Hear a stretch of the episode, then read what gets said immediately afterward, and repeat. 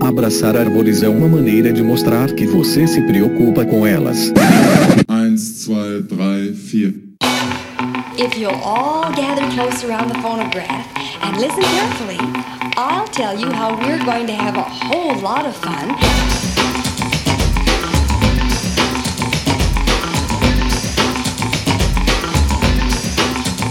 Howdy! Aqui é Fernando Lima e este é o Desabraçando Árvores, um bate-papo sem firulas sobre ecologia e conservação, a vida, o universo e tudo mais. E eu estou aqui direto de Uberlândia, Minas Gerais, e comigo está o nosso maravilhoso Biwan Kenobi, o professor Fabiano Rodrigues de Melo, direto de Viçosa, Minas Gerais. Opa! Que coisa boa, alegria demais gravar essa abertura contigo, meu afilhado. Benção, padrinho! Deus te abençoe. Vamos junto em mais uma aventura pelo Desabraçando Árvores. Fala, moçada! Sensacional! É isso aí, pessoal. Primeiro episódio que nós estamos gravando aqui, que não é Que Bicho é Esse, né? Porque nós tivemos já um Que Bicho é Esse maravilhoso esse ano, mas aí o primeiro episódio do ano de 2020 que começa com tudo, né, Bião? Opa, alegria total, só sucesso. 2019 foi a consagração do Desabraçando Árvores. Parabéns, Olha meu aí. afilhado. Muito bom, cara. Só notícia Marcando boa. aí a podosfera. Sensacional. Sensacional. Muito bom, né, Bião? Você ouviu o Que Bicho é Esse com o professor Ricardo Solar, Bião? Cara, que alegria. Muito bom. A Mirinha tá dando um show, hein, Pepe? É, Ela né? tá demais, cara. E o Ricardo é um cara sensacional. O Bob, famoso Bob, o cara querido aqui de Viçosa, agora professor da UFMG, deu um show lá, cara. Que didática, viu? A entrevista foi muito boa. Já tá intimado a participar de um episódio inteiro aqui com a Não. gente. Ai dele se não aceitar. É, cara, não, eu comecei a ouvir, eu falei, caralho, velho, tudo, quase tudo isso aqui, tipo, 99% é novidade. Eu fiquei curioso pra caramba, eu falei, que massa. É verdade. É gente biólogo, né? Eu sou ecólogo animal, você também tem um perfil muito voltado para isso, né? Para ecologia animal. A gente tem aquele, Sim. aquele feeling de naturalista, que é uma coisa que a gente sente, né? Que a gente está É. perdendo nas universidades. E o Bob é tudo isso, né, cara? E aí ele consegue também passar de uma maneira incrível. E é o que você falou, a gente não tem noção do tanto de informação útil que a gente não sabia. E olha que a gente, pô, estuda pra caramba, né? Esses anos todos aí que a gente vem trabalhando com animal e a gente vê o tanto que a gente não sabe sobre formiga. e e é um dos, uma das coisas que a gente mais convive, né, cara? Pois é, muito bom, cara. Foi demais. Bob, grande abraço, cara. Obrigado mesmo por você ter participado conosco aí. Como o, o host supremo falou, agora é a, a vez de você contar uma história mais longa pra nós aí. E pra quem não entendeu, gente, a gente tá falando do episódio do Que Bicho é Esse, que saiu domingo passado. Que Bicho é Esse, número 32, aí, sobre formigas. Foi muito legal, muito curioso. Vale a pena conferir. Depois de ouvir esse aqui, você volta lá e ouve também. E se não tiver ouvido ainda, né? Sem dúvida. E eu, já que a gente tá falando aqui do professor, doutor Ricardo Solar, eu queria aqui mandar um abraço pra dona Cotinha Solar. Olha aí. Surreal, cara. Nossa, essa é muita Você coincidência. acredita, né? cara? Que a dona Eu fiquei- Cotinha Solar ouve a gente? Eu fiquei chocado. Muito bom, cara. Grande abraço. Maravilhoso. Um É. grande beijo aí, dona Cotinha. Muito obrigado por ouvir a gente. Quando a gente tem pessoas como a senhora ouvindo a gente, é o que nos inspira a continuar mesmo. Poxa, É isso aí. E a tia Cotinha original, né? A tia Leia do é Fernando. claro, a minha Grande tia beijo pra Cotinha, ela. lá de Carangola. tia Leia, um grande beijo. Aproveitar também, já que estamos falando de tias e donas, vamos mandar um abraço aqui para Dona Vânia, que é mãe da Talita, lá de Patrocínio, Minas Gerais. Muito interessante. A Talita entrou lá no grupo né, de WhatsApp do Desabraçando. A gente tem um grupo de WhatsApp lá, galera. Link no post, quem quiser entrar, participar. Tenha paciência, que é muita coisa, muita mensagem o dia inteiro. E Não o volume desistam. tá só aumentando, né? Mas fiquem tranquilos que não tem bom dia grupo, né, Bião? é extirpado sumariamente do grupo. E aí eu falei com a Thalita e ela falou, poxa, vou, vou mandar, vou falar com a minha mãe aqui que você mandou uma mensagem. Eu falei, ah, como assim, né? Ela, não, minha mãe ouve, ela gosta. Eu falei, ah, me, me fala o nome de sua mãe aí que eu vou mandar uma mensagem pra ela. Então aí um grande beijo aí, dona Vânia. Merecido, cara. Continua ouvindo a gente. Muito bom. Pião, e quebrando protocolos, né? Hoje nós teremos um episódio eh, de entrevista com o meu amigo Rafael Chiaravalotti, ele que é biólogo, tem mestrado em conservação da biodiversidade e desenvolvimento sustentável pela Escola Superior de Conservação Ambiental e Sustentabilidade, a ESCAS. E ele é PhD em antropologia pela University College London. Ah, gostou do Agora sim, mesmo.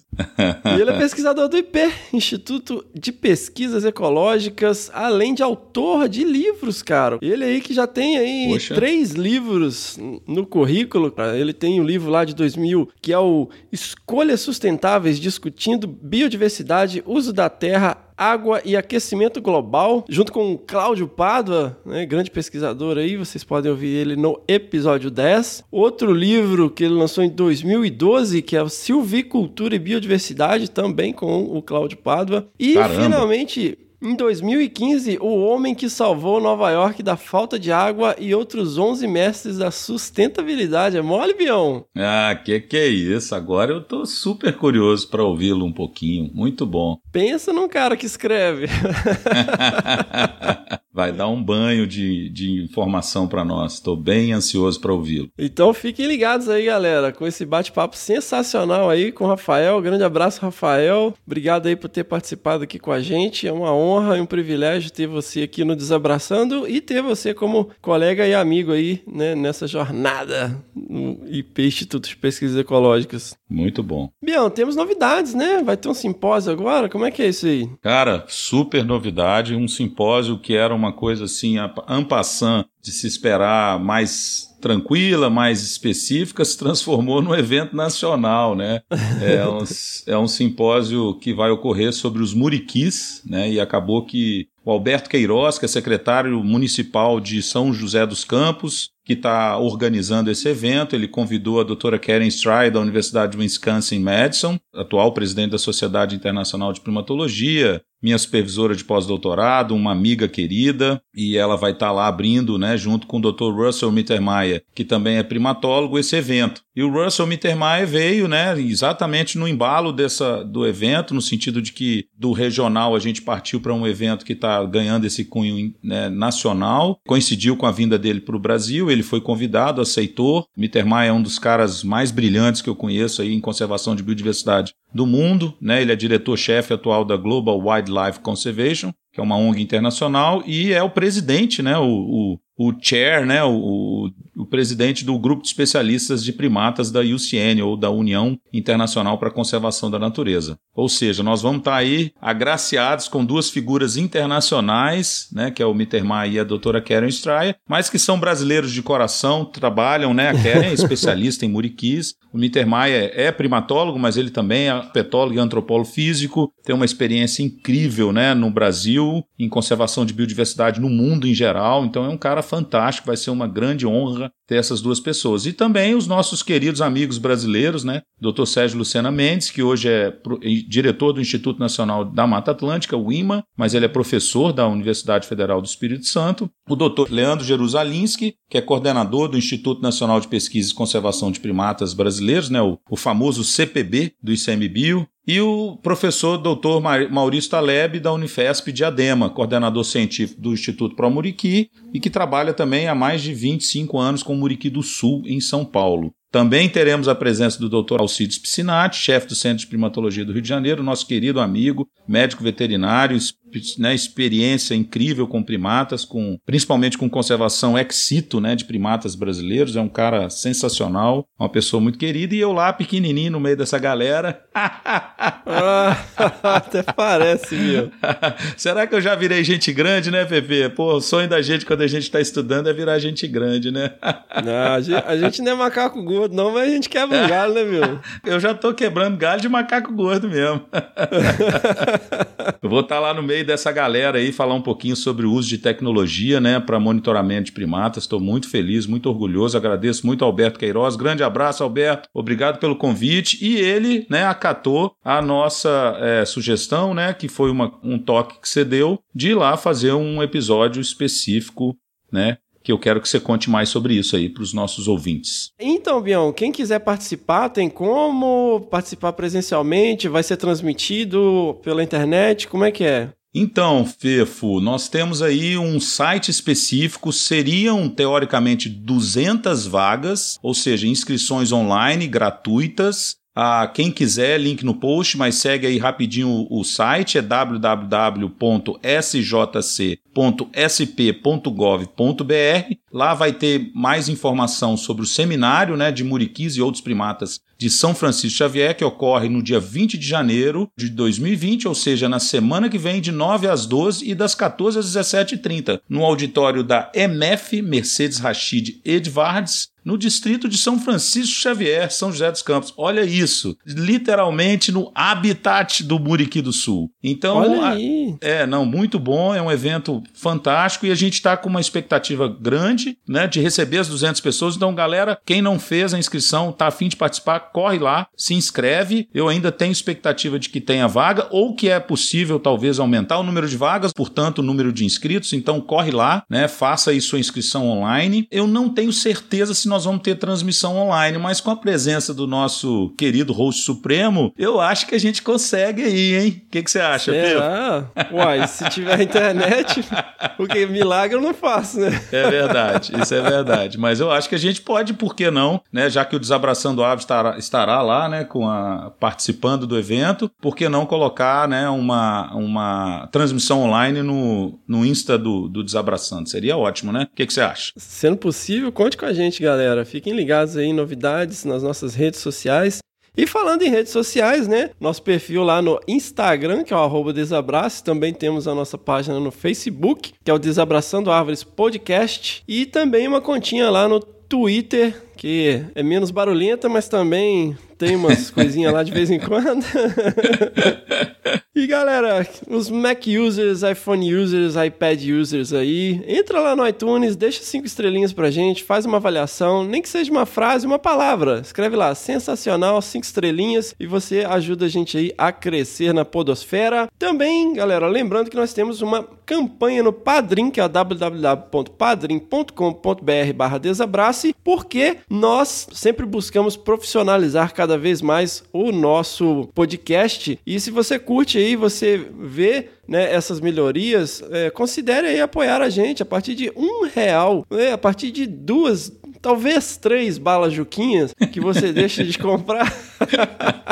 você pode apoiar esse projeto aqui, galera. E é muito importante, né? A gente já atingiu, é, tá bem próximo da nossa meta, que é para decupagem, ou seja, para limpar as faixas de áudio aí com o nosso maravilhoso editor de áudio, que é o Senhor A. E a nossa meta no longo prazo é de realmente terceirizar toda a edição de áudio, como já é feita para o Que Bicho é Esse? O senhor A me devolve já um arquivo prontinho, bonitinho, que eu subo lá e vocês ouvem. E no final ele já alegria. faz um jabazinho, né? Adorei aquele jabá dele. Muito bom. É, galera, mas poxa, é, Considerem aí, é muito importante pra gente, né? Se vocês é, gostam do projeto, vocês acham é, isso aqui informativo, vocês são generosos em perdoar as bobagens e os xingamentos que a gente faz. Considere aí apoiar o nosso projeto. Entra lá, www.padrim.com.br barra desabrace e vamos agradecer aqui os nossos novos padrinhos e madrinhas na categoria gênero, que é o Danilo Kluiber, a Lohane Coelho e a Laura Matias. Muito obrigado, galera, por ter entrado lá e apoiado o nosso projeto. Obrigado também a alguns padrinhos e madrinhas da categoria Espécie que também apoiaram o nosso projeto neste período. Vamos lá. Muito bom. Feliz demais de ter esses novos padrinhos e madrinhas. Mas antes então de ir para esse bate-papo sensacional com o meu amigo Rafael, nós vamos para o que bicho é esse, mas infelizmente sem a maravilhosa, o amor da minha vida, a Miriam Perilli. Ah! Aí não vale, pô. Que, que infelizmente não pôde se juntar a nós. Substituí-la é uma responsa grande. Mas vamos lá. Não, ela é insubstituível. É. A gente tá pra um buraquinho aí. É isso aí, concordo. e aí, o que, que nós tivemos? E aí, Bião, você sacou que bicho que é, não? Cara, não saquei. Nó, agora que eu tô lendo aqui, né, que você me entregou bicho, eu realmente mosquei, cara. Não sei porquê, mas eu mosquei geral. Pois é, né, cara? É engraçado, porque é um assoviozinho, né, cara? É, Toca aí, exato. vamos tocar.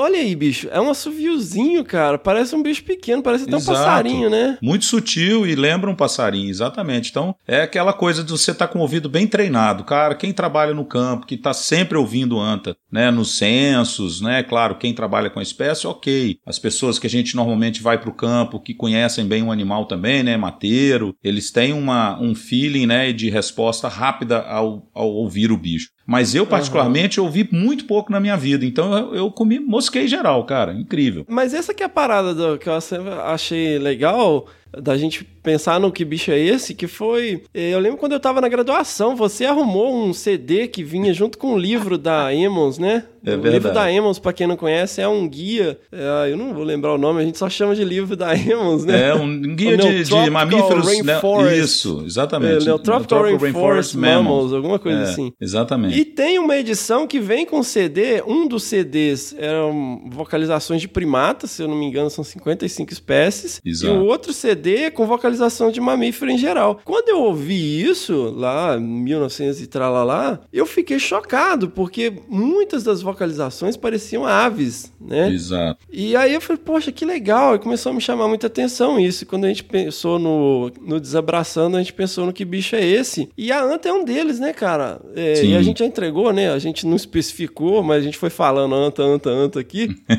a vocalização é da anta, né? O que, que é uma anta, Bião? Cara, é um bicho incrível, né? A gente vai ter aí provavelmente melhores informações aí no futuro próximo. É um mamífero de grande porte, ele é considerado né, o maior mamífero é, terrestre do Brasil, né? Digamos que ocorre no país. É um, um mamífero da ordem Perissodactyla, tem uma família exclusiva, né, para esses bichos. São quatro espécies no mundo, né, teoricamente, do gênero Tapirus. E o Brasil só tem, para quem considera, né, o Tapirus terrestres, porque teve uma outra publicação aí nos idos de 2013 ou 14, não me lembro bem, descrevendo uma que seria uma segunda espécie brasileira, né, o Tapirus cabomani. Mas não é todo mundo, não há consenso sobre a, a, a validade desse táxon, né? Então a gente considera o Tapirus terrestres como a única espécie que ocorre no Brasil. Ela tem ampla distribuição, né, no território nacional, ocorrendo aí da Amazônia em todos os biomas. Claro, né, como sempre nos biomas mais ameaçados, com densidades bem menores e com uma situação mais crítica, né, que é o caso da, da sua ocorrência na Mata Atlântica. Mas é um animal incrível, né? É conhecida como É a jardineira da floresta. É, É, tem é. uma contribuição grande na regeneração de florestas, porque se alimenta de frutos, folhas, enfim, né? É um bicho bem interessante. É sensacional. E ver uma anta é muito legal, né, cara? Embora ela tenha um monte de carrapato. blé, Mas. eu sempre lembro disso, cara. que Você Você tira a sempre foto, você olha sofre embaixo com na essa- barriga dela, assim. blé. Com aquela Mas, memória. Mas, galera, semana que vem nós temos, obviamente, Miriam Perilli e um episódio inteiro só falando sobre a anta com, sem dúvida, uma das maiores especialistas. Uma não, vai. A maior especialista nesse bicho do universo conhecido. Porque, convenhamos, se é do mundo, é do universo, né? Porque a Concordo. Terra é o centro do universo. Pelo menos pra Mas nós. fiquem né? ligados que domingo que vem a gente tem um episódio sensacional sobre a anta brasileira para vocês com a minha amada Miriam Perilli. Uhul! E qual que é o bicho do próximo episódio? Toca aí!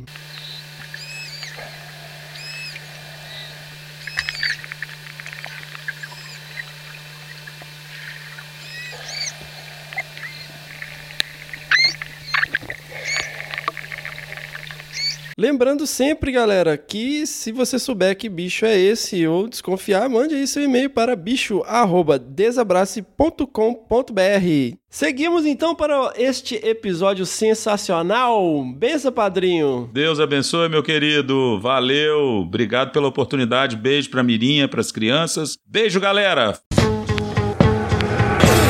That was fun. Let's do it again.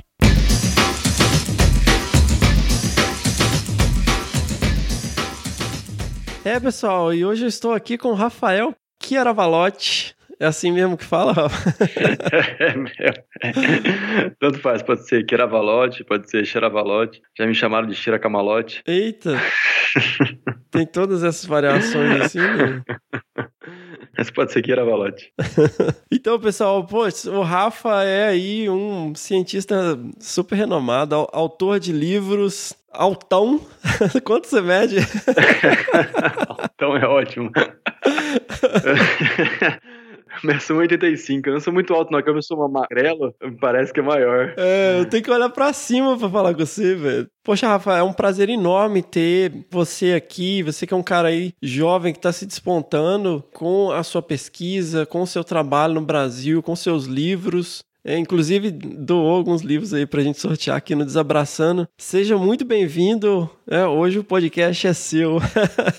Ô, Fê, cara, brigadão e parabéns aí pela iniciativa. Assim, essa questão de divulgar a ciência é fundamental. Eu sempre achei isso e, e você está fazendo de uma maneira que fala com o pessoal mais jovem, usando ferramentas que não eram muito comuns antigamente. Isso é fundamental, cara. Parabéns e, acho que a grande luz está com você hoje em dia aí, divulgando conhecimento, podcast. Isso é super legal. De verdade, obrigado pelo convite. Um prazer, um, um uma grande honra participar. Pô, é, a gente tá tentando, né? ver, se, ver se muda alguma coisa que tá difícil.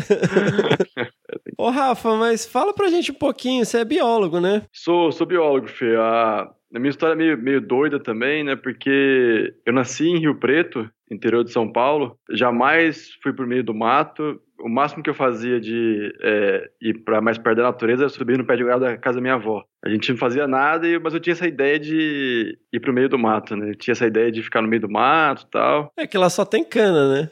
Aqui só tem. É, na época só tinha é, pasto e laranja, né? Tem nada aqui, nada, nada, nada. E meus pais também nunca tinham essa ideia de ficar no meio do mato, não tinha nenhuma influência. Só que eu queria ir. E aí, eu, quando eu fiz faculdade, eu larguei tudo e fui para Campo Grande, né? Fazer biologia, porque lá que eu achava que é, eu ia ficar mais perto do meio do mato. Mas como que é essa história, assim?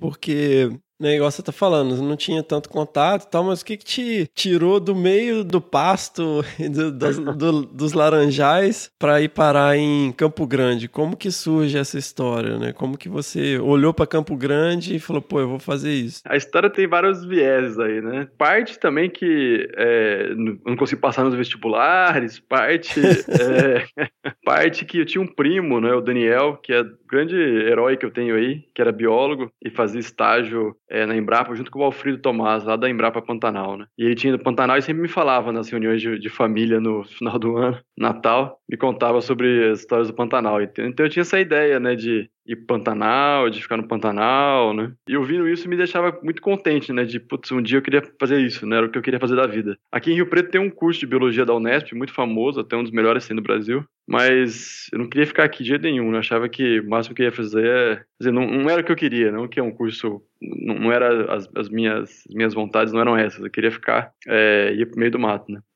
Essa e, tem, e tem que sair de casa também, né? ah, é bom, que a minha mãe, minha mãe falava, não, você tem, você tem que ir embora de casa. Até não sei se, eu, se era uma, um elogio ou uma, uma coisa ruim, que ela mandava embora de casa. aí eu fui pra Campo Grande e eu cheguei lá completamente despreparado, né? E tá, aí você foi lá pra UFMS. Passei no UFMS, passei no UFMS. Eu não tinha onde, não tinha onde eu ficar, né? Era um período meio conturbado da minha família, meus pais estavam separando, eu estava sem embora de casa, e eu cheguei lá, não tinha onde ficar. E não conhecia ninguém, porque não tem parente em Campo Grande, não tinha amigo em Campo Grande, não tinha nada. Então você foi só com uma passagem para Campo Grande? Cara, fui, cara. Nossa senhora, que loucura. Às vezes a gente olha pra trás, né, e fala assim, putz, como é que você faz essas coisas na vida, né? eu fui para lá e não tinha onde ficar. E aí eu procurei um lugar, procurei em outro. Meu pai tinha um amigo e que o apelido era Zé Louquinho. Na época eu devia ter prestado mais atenção no apelido dele, né? ele tinha uma filha que morava em Campo Grande. Uhum. E aí a... meu pai ligou pro Zé Louquinho e a filha falou: Ó, oh, tem um sofá aqui em casa, você pode ficar no sofá aqui, né? O tempo que você precisar. E aí eu fiquei no sofá na casa dela durante dois meses, né? Dormindo no sofá. O bom e velho sofá, hein? Pô, muitas histórias aqui no nosso podcast começam com é sofá, dormindo é. no sofá na casa de parente, né? Só que o sofá não deu muito certo, porque eu tava mexendo um dia no quarto, né? E da, da casa dela, e aí ela falou, Rafael, à noite vieram falar comigo aí. A Sara veio falar comigo que ela não gosta que mexe no seu sofá, no sofá dela. Né? Aí eu falei assim, como assim a Sara, né? É a dona do, do prédio? Falou, não, não, a Sara é o espírito que mora com você ali no sofá. Eita! Disse que não gosta que mora lá. E aí fiquei eu, a Sara e a menina lá uns dois meses. E você viu a Sara? Você trocou uma ideia com ela? Graças a Deus. Nossa, eu rezava tanto toda noite pra não ver a Sara. Morrendo de medo, cara. E foi assim meu começo em Campo Grande, né? Uhum. Não tinha onde ficar, fiquei no sofá e fui see e fui tentando me virar, né? E aí você começou a graduação lá. É, comecei a graduação, né? E, e tentando entender a cidade, que é muito diferente e tal. Tinha umas histórias que minha mãe contava que quem ia pro Mato Grosso voltava morto. Eita. No final eu comecei a entender um pouco isso. Até minha, a minha própria pesquisa se misturou um pouco com, a, com as histórias pe- pessoais das famílias, da família, né? Uhum. Mas então eu comecei a trabalhar isso no, em Campo Grande, comecei a fazer a faculdade em Campo Grande, né? Eu achei uma kitnet que eu morava sozinha, pelo menos até onde eu sei, né? A Sara não foi comigo. Vai que, né? E aí eu comecei a trabalhar e, e mandei um e-mail pro Valfrido, né? Que era da Embrapa, que meu primo tinha indicado, né? Fazer estágio com ele. Uhum. E até, acho que era o começo do e-mail, não sabia mexer e-mail, o Valfrido guardou e-mail até hoje, dizendo que foi o pior e-mail que alguém já mandou pra ele na vida, né? Ô, louco. Era e-mail do Ball no e-mail do Ball, é. Brasil é, é, Online? que era assim, ou tô aqui em Campo Grande, quero fazer estágio, né? Esse era o e-mail? mais ou menos assim, né?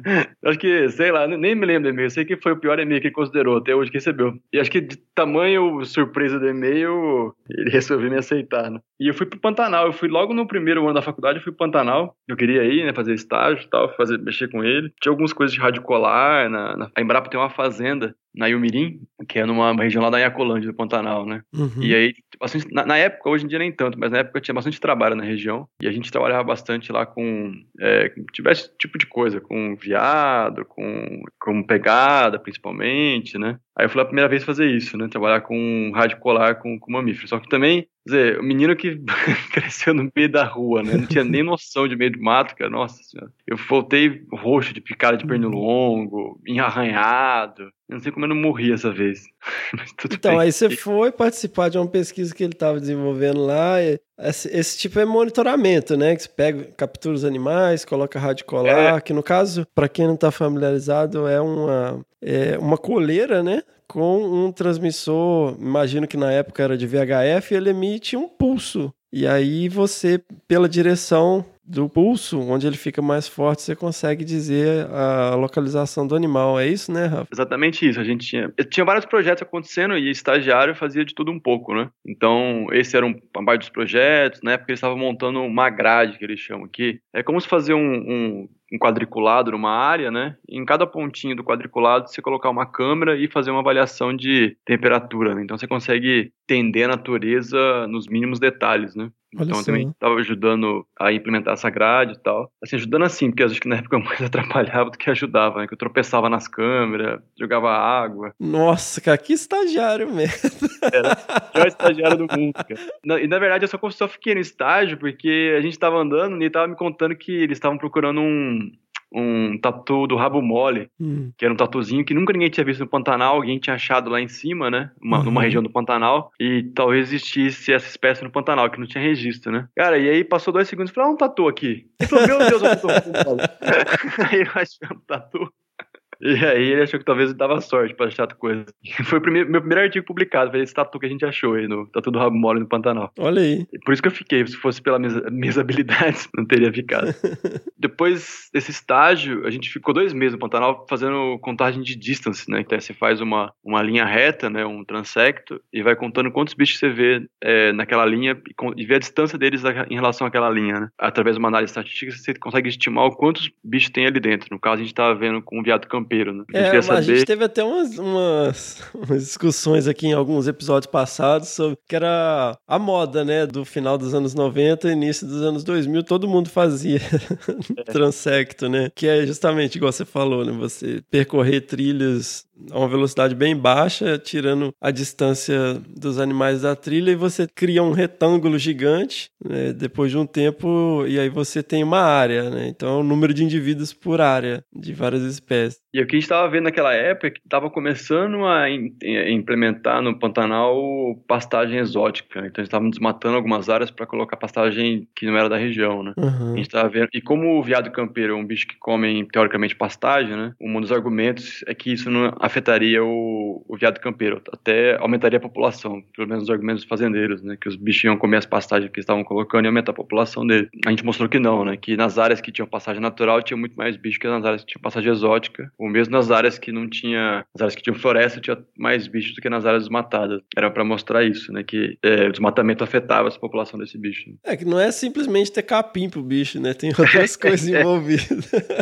Basicamente, o, o artigo era esse. Antes de ficar nesses dois meses do Pantanal, que era o meu sonho, né? Eu comprei uma bota nova pra ir pra, pra campo. Aí, em dois dias usando a minha bota nova, né? Que eu não tinha testado antes, fez uma bolha no meu pé gigantesco. E aí, essa coisa de água, terra, e foi cavucando meu pé e foi fazendo um buraco. Nossa. E até hoje eu tenho esse buraco no meu pé, né? Ô, louco, que isso, cara? virou um- uma ventosa no meu pé gigantesco. Então, assim, total inexperiente, mas eu fui aprendendo, né? Fui ficando no Pantanal, e fui entendendo, fui é, convivendo com as coisas, né? E cada vez eu fui fui me envolvendo mais, né? Em relação a- ao trabalho no Pantanal. E as coisas foram é, aumentando também. Acho que na época eu comecei já a entender que se você pensar em conservação, a questão era muito mais complexa do que simplesmente contar animais, né? Você tinha pessoas Uhum. envolvidas, você tinha é, interesses econômicos envolvidos, né? Eu acho que na época a conservação já andava de maneira um pouco diferente, assim, que já começava a desconectar da ecologia simplesmente para ser uma coisa muito mais multidisciplinar. né? E aí quando eu estava acabando a faculdade, o, o Valfrido falou, eu queria fazer mestrado, continuar o trabalho, né? Ele falou, ó, tem esse mestrado que eles estão criando no IP, que é uma ONG muito legal, não sei o que lá, né? Só que é pago, né? Aí eu falei, não, vocês estão doidos, vocês não vou nem a pau fazer mestrado pago.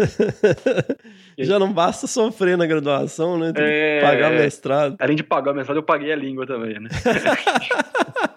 E foi uma das grandes mudanças da minha vida, cara. Teve várias coisas aí que na época estavam acontecendo, eu tava cansado de morar em Campo Grande, né? Queria conhecer outras coisas. E na verdade, eu ia fazer mestrado em, no Rio de Janeiro. Verdade, tinha esquecido dessa história. Eu tinha encontrado um professor do Rio de Janeiro lá, num curso que eu tinha feito. E aí o, ele tinha me convidado para fazer mestrado no Rio de Janeiro, né? E eu tava tudo certo. Eu era monitor de ecologia, né? Era super empenhado na, na- na ecologia. Uhum. Do Rio de Janeiro era o último mestrado que tinha, a última prova que tinha, né? Então eu não fiz inscrição nenhuma prova, né? Deixei pra fazer no Rio de Janeiro. E aí quando eu mandei meu projeto pro professor, ele voltou dizendo que era muito ruim o projeto, jamais ele me aceitar pro mestrado no Rio de Janeiro. Sério, velho? sério, cara, sério. E aí ele falou que não sabia escrever, tem toda uma, uma história. Deve ter um e-mail até hoje aí guardado. disso. Nada, nada como um incentivo, né? Sentiu, é. Ela é fiel, né? E aí eu desisti, eu continuava, né? E aí eu falei, putz, meu Deus do céu, né? Lascou, não tinha, não tinha o que fazer, cara. Tava uma mão na frente e outra atrás, que não tinha mais nenhum mestrado, tinha acabado, né? A minha mãe, eu tava meio em depressão, eu acho, na época. Minha mãe foi pra Campo Grande, né? Falou, mas não tem nenhuma possibilidade, Rafael. Aí eu falei, ah, uma vez o Alfredo falou do IP, que é pago, não sei o quê, né? E aí ela falou, não, mas faz, a gente dá um jeito, não sei o que lá. Eu falei, bem, eu vou ver, né? E tava aberto o IP inscrição ainda, né? Uhum. E aí eu me inscrevi, né? Mas não pensando que ia, ia passar. Ou não pensando que ia fazer, porque não ia pagar mestrado. É E- que é um, é um pouquinho diferente do que o que você estava originalmente se planejando, né? Porque ele não é um mestrado acadêmico, né? É, não, era completamente diferente, assim, a, a, ideia era outra, e até na época não tinha o perfil mesmo, era uma, por exemplo, eu tava bem na área de ecologia, avaliando dados, né, Uhum. e o IP, na época, eu tava propondo alguém que já trabalhasse na área, que tivesse uma ideia mais multidisciplinar, né, então era uma outra perspectiva de, de público, né, e realmente não era um público mais, então não, as coisas não estavam muito bem, mas tinha essa ideia, né, e em Campo Grande, no mestrado em Campo Grande, que é um- era bom mestrado lá, acho que é, hoje em dia é seis ou sete, alguma coisa assim, a, a nota do mestrado. A Miriam fez mestrado lá. Fez lá, fez lá, é verdade. É. Em Campo Grande, ninguém passou na prova, né? Acho que passaram duas pessoas, né? Nossa. É, a prova tava muito difícil, então eles reabriram a prova do mestrado em Campo Grande, né? Uhum. E aí eu tinha a chance de prestar de novo, né? Que eu não tinha prestado, né? E aí eu prestei, né? Em Campo Grande. E aí no IP, né? Eu fui fazer a prova e eu tirei, na prova de inglês, eu tirei sete. Provavelmente eu tirei menos, mas deram uma coxambrada pra sete, porque sete era o mínimo, né? E aí na entrevista eu passei, passei em último, né? Na entrevista, no mestrado do IP. Mas consegui passar, pelo menos. E em Campo Grande eu passei em primeiro no mestrado. Olha aí. E aí eu fiquei, cara, putz, eu fiquei um mês pensando nessa dúvida, sabe? O que, eu faço da vida, né? Eu pago mestrado em Campo Grande, ou no IP, ou eu faço em Campo Grande e tal. A coisa não, não conseguia caminhar pra nada, né? E aí eu mandei um e-mail, cara, isso foi muito legal, assim, foi uma das primeiras vezes que alguém me deu uma luz, sabe? Até hoje sou grato pro Cláudio e pra Suzana. Cláudio Suzana Pádua. Cláudio e Suzana Pádua, que eram os fundadores do IP e depois também um dos idealizadores do mestrado no IP, né? Contando a minha história, né? Contando que eu tinha passado no mestrado em Campo Grande, que eu não ia pagar nada, e na verdade eu ia receber uma bolsa, né? E depois eu ia É, e eu tinha essa oportunidade de fazer no IP também, que eu tinha passado, mas eu não teria bolsa porque eu tinha passado em último, né? E eu falei, o que, que eu fazia, né? E eles me ligaram, cara, me ligaram. Falou, ó, oh, passa o telefone, a gente vai te ligar. E eu conversando com eles, puta, foi uma grande inspiração para mim, sabe? De, eu falei assim, é, mas eu não sei muito bem o que, que vocês querem. Eu falei, não, mas se você gosta do que você faz, as coisas vão, vão dar certo tal, né? E me convenceram de desistir de Campo Grande, né? Da bolsa em Campo Grande e ir pro IP, né? É, o Cláudio consegue fazer isso com qualquer um. Você ouviu o episódio com ele? Eu vi, cara, foi super legal, super legal. E depois de uns anos, né, eles até publicaram um artigo numa uma revista normal, não foi científica, né? Contando um pouco essa história, que eu desisti do mestrado lá em Campo Grande para fazer o mestrado no IP, né? Que é uma coisa meio impensável, né? Você é da primeira turma, Rafa? Segunda turma, segunda, Segunda. turma. E era uma coisa que estava bem no início ainda, né? Era bem no início, a gente É. ficava lá é, internado no, no, no, no IP, né? Que era uma fazenda, não, não era no IP, era uma, era uma chácara do lado do IP, ou perto, não, era, não era do lado. E sentido Douglas. E a gente ficava lá internado uma semana, ou uma semana, duas semanas, tendo aula constantemente, né? Então era, é, não era modular, integral e ficava internado na fazenda, né? Hum. E aí eu fui, aí depois que eu olhei- olhei esse artigo que eles escreveram, eu falei, puta, será que eu fiz besteira? Será que era tão doido assim na época, né? Mas enfim, foi uma das primeiras coisas que mudou minha vida, né? Porque se eu tivesse ficado em Campo Grande, provavelmente milhares de outras coisas que aconteceram, excelentes que, que aconteceram comigo, jamais teriam acontecido. Então foi a primeira luz que, que me deu aí de mudar a minha vida, né? A primeira mudança que eu fiz grande na minha vida que é, saí de Campo Grande, né? E fui fazer mestrado no IP, né? Você não teve nenhuma reflexão assim entre, ah, putz, eu vou direto pro mestrado, ou vou seguir carreira profissional, ou vou estudar para fazer um concurso, ou vou abrir uma empresa, ou vou, sei lá, abrir uma padaria. Você não teve nenhuma reflexão nesse sentido? Você falou, ah, quero fazer mestrado, é isso aí. Na época do mestrado eu não tive, não, assim, em relação a. Eu sabia que eu não queria, né? Então eu tinha feito, por exemplo, alguns levantamentos de fauna, né? Pra consultoria, né? E isso não é uma coisa que eu não queria mesmo, né? De jeito nenhum, né? Da aula também, pra escola também não era uma coisa que me atraía muito, né? E eu gosto dessa coisa de pesquisa, sempre gostei, né? De curiosidade, descobrir coisas novas, né? Isso era uma coisa que me atrai bastante. Depois eu tive bastante. Mas na época do mestrado, eu não tive, não. Queria continuar estudando, pesquisando, achava que, que era uma coisa legal de se fazer. Assim, continuar alguma coisa na pesquisa, né? Uhum. Meus pais são, são acadêmicos, né? Os dois. Meu pai é professor da, da USP, né? E minha mãe é professora aqui da, da FAMEP, que é uma faculdade de medicina estadual de Rio Preto. Qual que é a profissão deles, Rafa? Então, um é engenheiro sanitarista, né? Então ele trabalha com essa parte de me- medicina social, tal, medicina preventiva, né? Ele é engenheiro, meu pai, mas trabalha com essa parte de, ele trabalha com dengue principalmente. E minha mãe é socióloga, né? Trabalha com essa parte de medicina social, preventiva, né? É, então não devia ter nenhuma pressão para você seguir carreira acadêmica, né? Coitado do meu irmão, cara, que seguiu a carreira de empresário e passou por uns bocados, mas tá, tá bem melhor que eu, te garanto. Tudo bem. Mas enfim, não, mas cada um tem que fazer o que gosta. Isso, acho que o, a- o telefonema que o Claudio me deu da primeira vez dizendo que você tem que fazer o que você gosta da vida foi, foi fundamental. Uhum. Isso é uma coisa que eu descobri desde cedo, Fê, de tem uns amigos meus da Inglaterra que estavam aqui, aí perguntaram se as pessoas estudam mais de uma escola, né, na época da, do- da escola, assim, da, de, criança até adolescente. Eu estudei em oito escolas, né? Uhum. E eu fiquei, ficava mudando de lugar para lugar porque se eu não gostasse do que eu tava fazendo, eu ficava doente, passava mal, ficava com febre, né? Então sempre me, sempre eu tive essa coisa de se eu, não- se eu não conseguir me encaixar direito em algum lugar, eu começo fisicamente a ficar doente, sabe?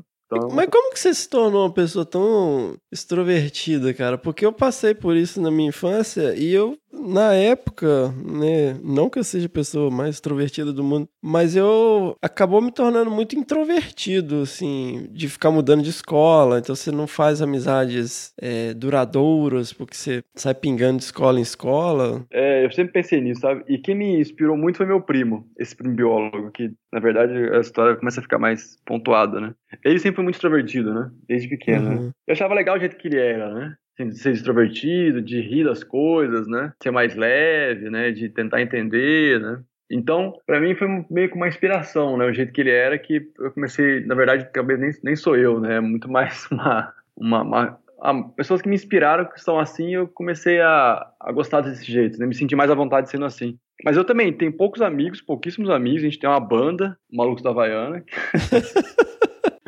meu. que a gente toca desde os 14 anos de idade, até hoje a gente toca. Você toca o quê? Toca guitarra. Você toca guitarra? Que massa. E a gente, nossa banda, a gente fizemos vídeo, aí, ixi, um monte de coisa, né? A gente, a gente é quatro, cinco amigos que se dá muito bem e tal, e, e assim, o pessoal trabalha e tal, mas e com certeza a mudança toda me deixou bem sozinho, assim, não é uma coisa tranquila, não. Uhum. Mas é, é, difícil mesmo, né, se lidar com isso. Como é que se lida com essa questão pessoal e, e externa, né? Uhum. Mas uma coisa importante que eu descobri é que quanto mais você ri das coisas, mais as coisas ficam interessantes.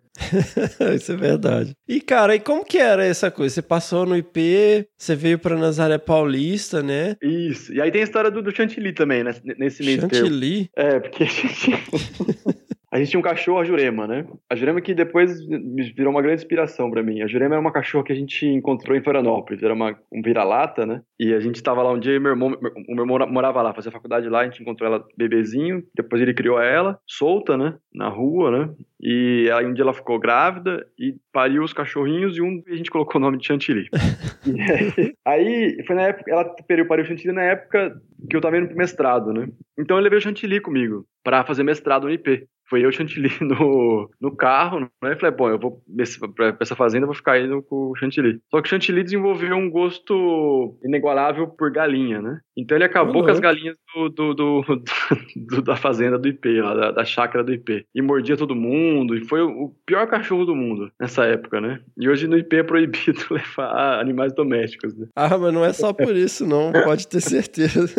mas era um grande companheiro meu, mas ele foi o pior cachorro, que ele jamais, eu chamava ele, nunca vinha, meu Deus do céu, era, era o terror. Hum. Mas era legal, cara, no IP. A gente, eu ficava aí no IP, né? E a gente ficava estudando bastante. Tinha a Ana, né? O Renato também, que é um grande companheiro também, que ficava no mestrado. E na atividade, que era na Perona, eram quatro pessoas só. Ah, era uma turma bem pequena, né? Super pequena, tinha pouca gente. E a gente foi estudando, desenvolvendo, foi, era uma turma muito disciplinar. O Renato era formado no ITA, a Ana era antropóloga, eu biólogo, né? A atividade era bióloga também, então era uma muito disciplinar. E a gente ficava lá com os cachorros cachorro, né? Eu montei uma academia, né? Então, Rafa, aí vocês ficavam, na verdade, assim, num regime bem fechado, né? Pensando, o Cláudio tinha essa proposta, né, de dos estudantes ficarem vivendo no campus, né? Interagindo, estudando. Como que era essa rotina? E vocês eram só quatro, né? A proposta era muito bacana, né? Porque permitia que a gente é, vivenciasse, tivesse, tinha tempo de... Porque o conhecimento é muito essa questão de você amadurecer o conhecimento, não é você só ler um livro hoje que já tá, tá sabendo as coisas. Eu acho que a questão de você entendendo e, remoendo e conversando, né? Então dava oportunidade de a gente fazer isso, né? Eu acho que tava, tava esse tempo de amadurecer o conhecimento, né? Isso era muito bacana, né? Foi muito importante. Acho que para a carreira de todo mundo que fez esse mestrado, sabe? Mudou muito a nossa vida em relação a isso. Então, a ideia é que a gente tinha três ou quatro aulas por semana, é, de pessoas é, que trabalhavam na área, uma aula, uma aula de um ou dois dias, depois tinha aula de estatística e ecologia. Assim, criou uma base muito boa de estatística, né? Na época aprender a mexer no R e tal, que eu não sabia, né? Então, isso foi muito legal. Bacana mesmo. E é legal ver com as pessoas, você, você cria uma intimidade e tal. E como a gente estava conversando, nunca tive, tive, tive poucos amigos, então foi bom conviver com pessoas que eu não conhecia 24 horas por dia. E na época a gente tinha que decidir o que a gente ia fazer de mestrado, né? Fazer o produto, o produto final de mestrado, né? Que essa era a ideia. E aí um dia veio o Guilherme Leal, né? O IP tava construindo o prédio do IP, que era uma parceria com a Natura. Aí o Guilherme Leal veio visitar o IP, e aí uma das das conversas que eles estavam conversando é sobre o investimento que ele tinha feito no IP. Que ele falava que ele tinha feito bastante coisa e não conseguia enxergar os resultados que aquele investimento tinha dado. Né? E o Claudio falou, mas a gente investiu em pesquisa, a gente investiu em, é, no conhecimento científico, a gente entende muito melhor a questão do desmatamento, entende muito melhor a questão de como é que a gente pode reflorestar, as maneiras de reflorestar, como é que os bichos se comportam, né? E o Guilherme Léo falou, mas eu não li artigo científico, né? Eu não, não sei desse conhecimento que vocês estão produzindo. E aí ficou aquele...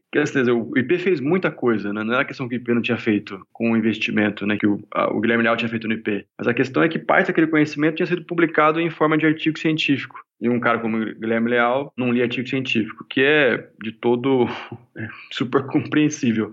Mas não, isso é fantástico, cara. Mas isso é fantástico. Essa é a crise que a ciência está passando hoje, né? É, inclusive, é, a gente criou esse podcast numa. Né, lógico que a gente não vai mudar esse cenário, mas eu acho que quanto mais gente tentar comunicar, melhor, né? Porque é o que ele falou, eu não leio artigo científico. Isso me lembra uma cena daquele filme O que é isso, companheiro? Não sei se você já viu. Já, já, mas que conta a história lá do sequestro do embaixador, que tem até um Pedro Cardoso, faz o papel do Gabeira. E tem uma cena, cara, Sei, sei. que.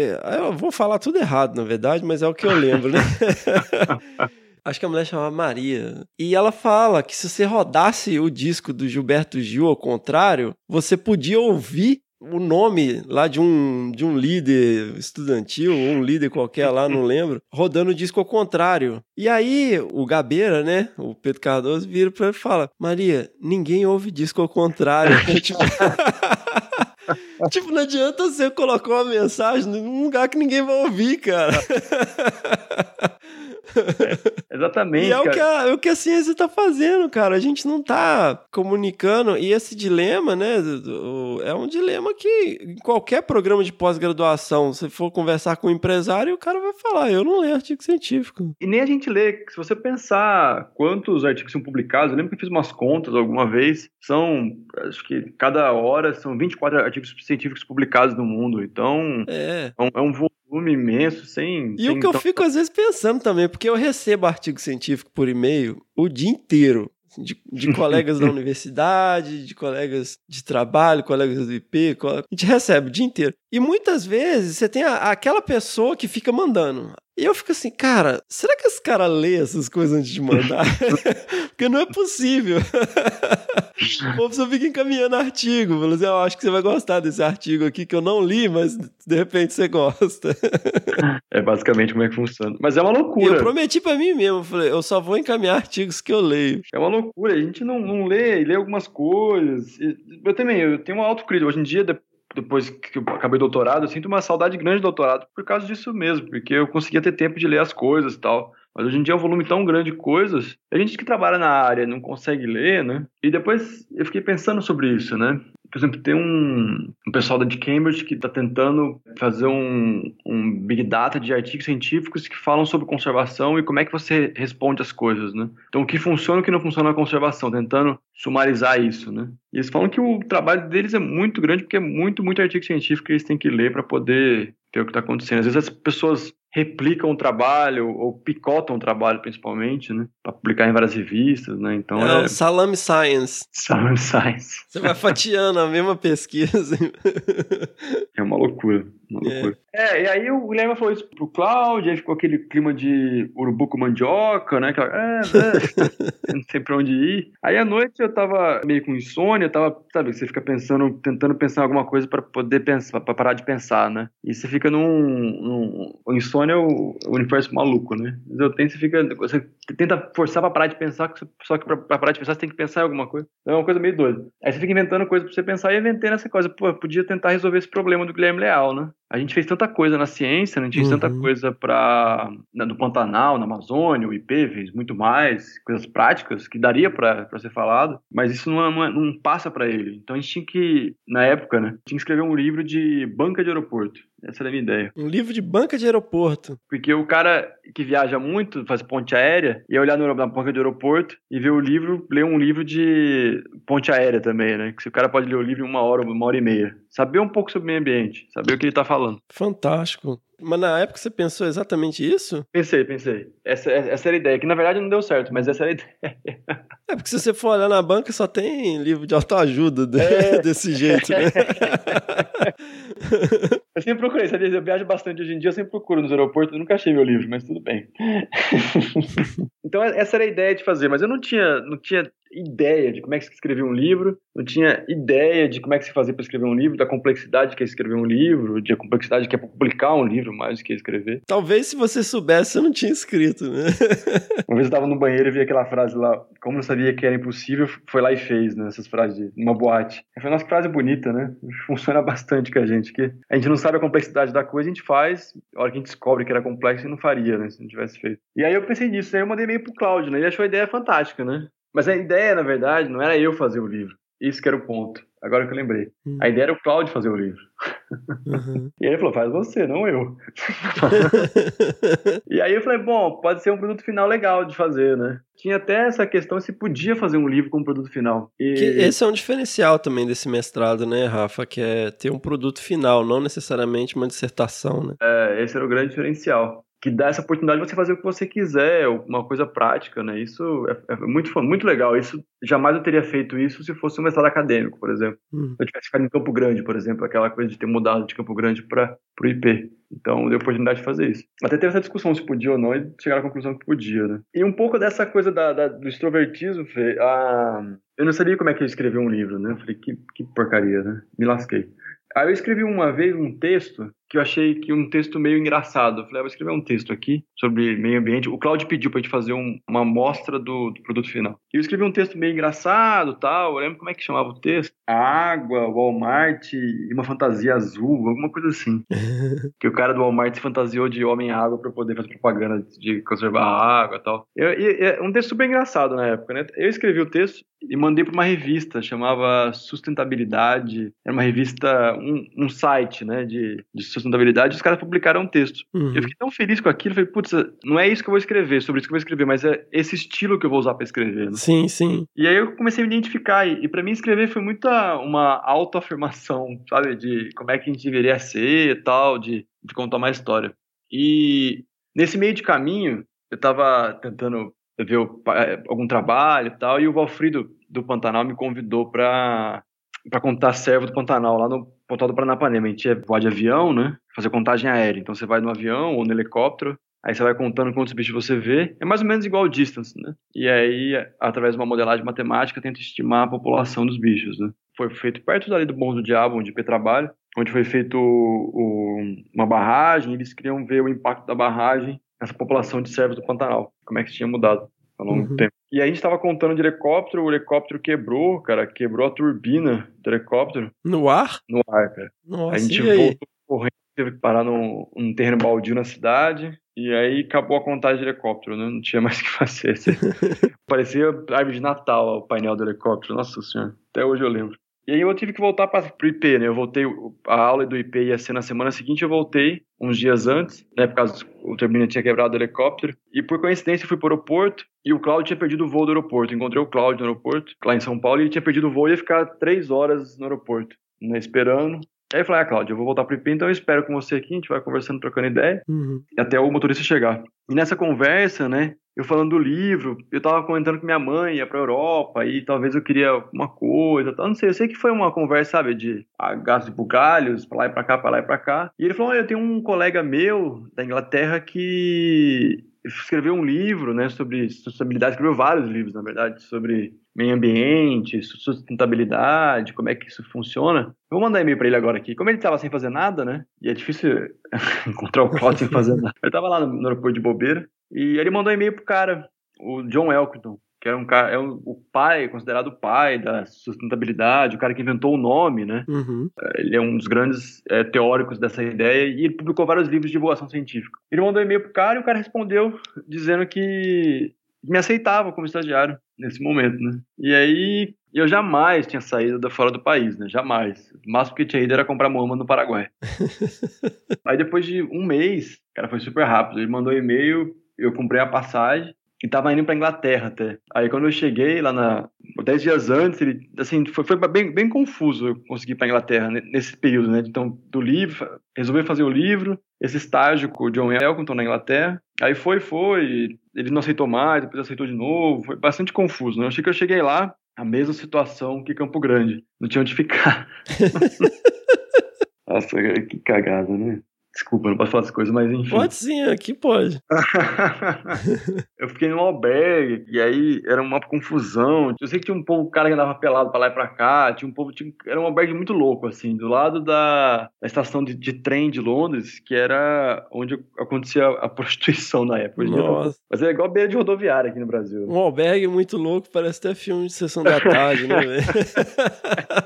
Mas, ô, Rafa, eu acho legal também enfatizar, cara, essa questão das oportunidades, sabe? A gente tem muitos ouvintes que são é, estudantes aí, que estão na, na, graduação, no mestrado ou no interstício aí, entre também, e, e também de doutorado, que é o que muitas vezes eles chamam de elevator talk. Ah, que legal. Manja, que é, é tipo assim, se você encontra com um cara no elevador e você tem esse espaço de tempo junto com ele no elevador para explicar? É a oportunidade que você tem de apresentar o seu trabalho para essa pessoa, né? Então, muitas vezes é você encontrou com o cara no aeroporto e pôde passar três horas, sabe? E, e muitos dos grandes dos, das grandes guinadas, né, que a gente tem na vida acontecem dessa maneira, né? Então ficar sempre de olho nas oportunidades. Acho que você tem que agarrar as assim, medo todo mundo tem, né? Eu acho que as oportunidades, as coisas são difíceis, não são fáceis, né? Mas eu acho que se você tiver história para contar, isso é muito rico na vida, né? É. E isso é o que vale a pena. Então, agarrar as oportunidades ou tentar vivenciar as coisas o máximo possível, isso que vale a pena. Né?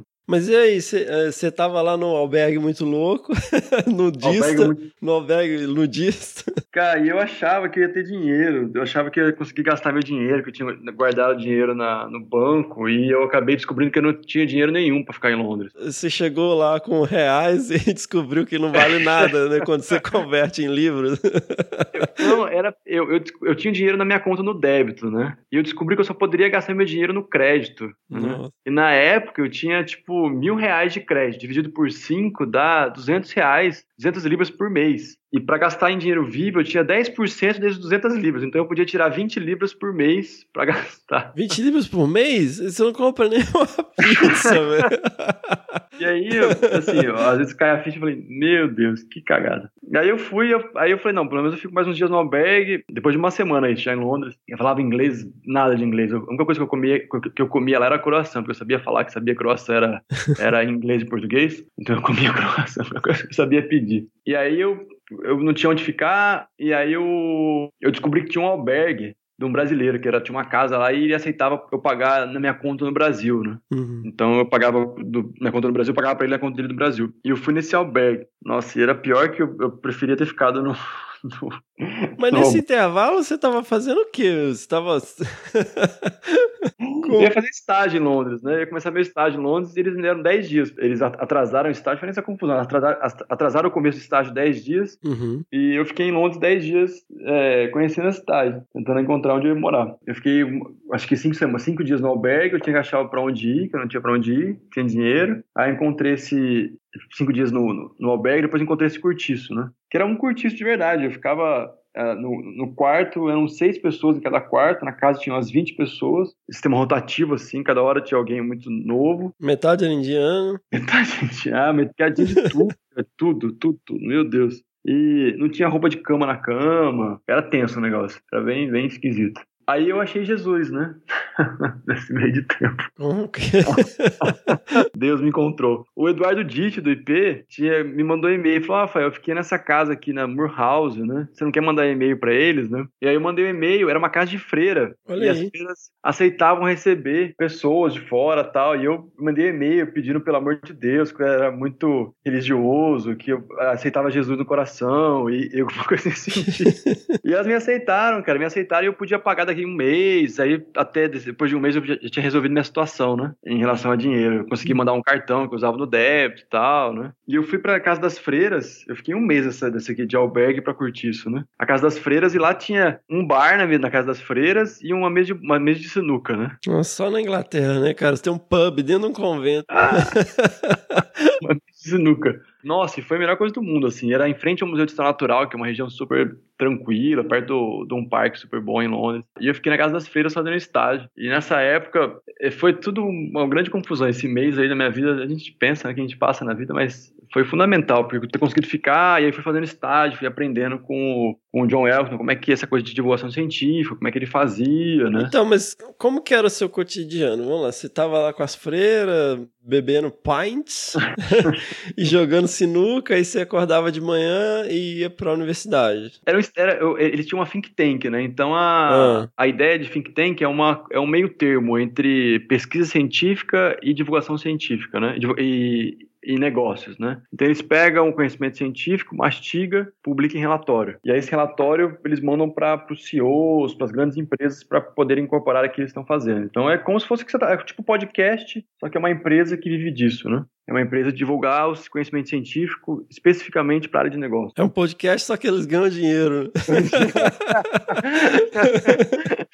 vai saber, vai saber no futuro. O John começou assim, John Elkton, né? Sem ganhar dinheiro e tal, e aí deu certo e começaram a pagar pra ele fazer isso, né? Ó, Então- quem sabe, hein? Quem sabe tá vendo? O futuro está nas suas mãos. Daí eu fiz estágio, e na época eles definiram que eu ia fazer um relatório sobre o desmatamento da Amazônia, né? Então, mas você tinha um cantinho lá que você ficava? Como é que é? Pelo menos na, na, na empresa que eu trabalhei, era uma grande mesa, né? Todo mundo compartilhava aquela mesa. E aí o. Então a gente ficava na mesa conversando e, tent- e pesquisando, né? Coworking. É tipo um co-work, só que era uma empresa, né? E metade era indiano. Tinha uma indiana. Ah, uma? Uma indiana, né? a Sam, né? E aí o. Depois tinha o John, era, um- era uma empresa pequena, né? Mas todo mundo trabalhando junto ali, né? Uhum. E sempre essa discussão, no final do dia tinha vinho, era uma coisa, uma- um trabalho, um- era bem cool o work que a gente fazia ali, né? era bem super legal, eu tava super animado com ali, né? Aí eu voltei para pro Brasil e fiz um curso de redação, né? Então eu falei, já que eu vou fazer, vou escrever o livro, né? Vou me dispor a escrever o livro, né? Eu vou fazer um curso de redação. Aí eu fiquei um ano escrevendo o livro, depois do estágio, né? Fiquei no estágio três meses, daí eu voltei pra cá. Fiquei mais nove meses sentado escrevendo o livro. Fazendo um curso de redação com o Ismael, né? Que foi um cara que me ajudou muito, né? Até a... Alguém falou, uma professora de português falou, nossa, mas o Rafael, que era muito ruim em português, não sabia escrever, não sabia fazer Nossa, nada. velho. Caramba, livro, né? bicho. Você- Você calou a boca de todo mundo, né, bicho? Você tá com quantos livros já? Três? Dois, dois, Dois? Mas é legal porque, assim, acho que a partir do momento que você se descobre, né, descobre como é que você pode escrever, como é que você pode se expressar, né, isso te deixa muito confortável. Acho que Uhum. é, é um pouco a gente tá falando um pouco sobre a nossa vida, né, de a partir do momento que você se sente num lugar que você gosta, que se sente num lugar que você tá feliz, né, a coisa vai, a coisa anda super bem, né. A questão é encontrar essa esse lugar, mas a partir do momento que eu comecei a ver que escrever é uma maneira de eu me expressar, de eu reafirmar as coisas extrovertidas, né? fez- Me fez super bem. Eu, eu adorei o processo de escrever o livro. É difícil, não é fácil. E aí o livro foi o, o seu produto, então, do mestrado. Depois você voltou pro Brasil, Mestrado. fez o curso de redação e, e escreveu, que é o Escolhas Sustentáveis, né? O primeiro livro que eu escrevi, né? E para publicar o livro foi muito difícil, porque ninguém queria publicar um livro do moleque, né? Não sabia nada, né? Não tinha nenhuma uma bagagem e tal. E aí o Cláudio, é, que era meu orientador, me ajudou a escrever o livro, claro, como orientador, né? Várias discussões, várias correções. Então ele era meu orientador e a gente fez isso junto, né? Com os artigos científicos se fazem com o orientador. Eu fiz o, o livro junto com, com o meu orientador, que era o Cláudio Pado na época. E até hoje é o orientador, sempre me orientou bastante.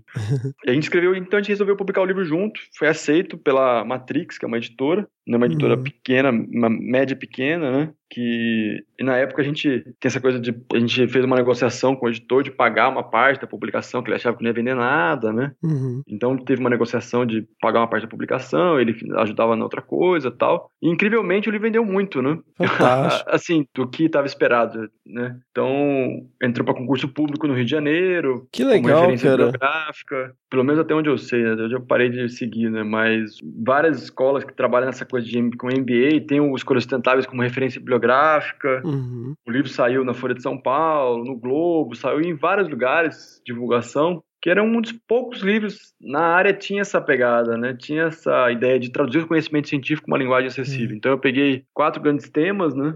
Como eh, biodiversidade, uso da terra, água e aquecimento global. E, esse- e eu diria esses temas numa linguagem acessível, numa linguagem mais, eh, mais tranquila. São super suaves, né? Os textos, Rafa. Eu gosto muito. Ah, que legal, é, obrigado. É, muito legal, assim. É porque é storytelling, né? É, Você basicamente conta histórias, assim. Eu acho que a gente é programado pra gostar de histórias, assim, causos, né? Vamos dizer. Meu É. bisavô contava muita história, é tão legal contar história, É. né? E, da- do, como é que você vai e volta, as coisas acontecem, né?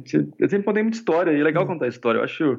Aprendi muito com minha família, porque no interior, né, dessas coisas Uhum. todas. Então, essas histórias do Mato Grosso, que as pessoas voltavam mortas do Mato Grosso, que não sei o quê. Uhum. Minha família sempre foi muito tragicômica, então minha avó chorava um olho e ria do outro, né? Era, Uhum. era esse tempo todo, era assim. É legal, e eu vou colocar um link aí, pessoal, onde que vocês conseguem encontrar os livros do Rafa, super recomendo.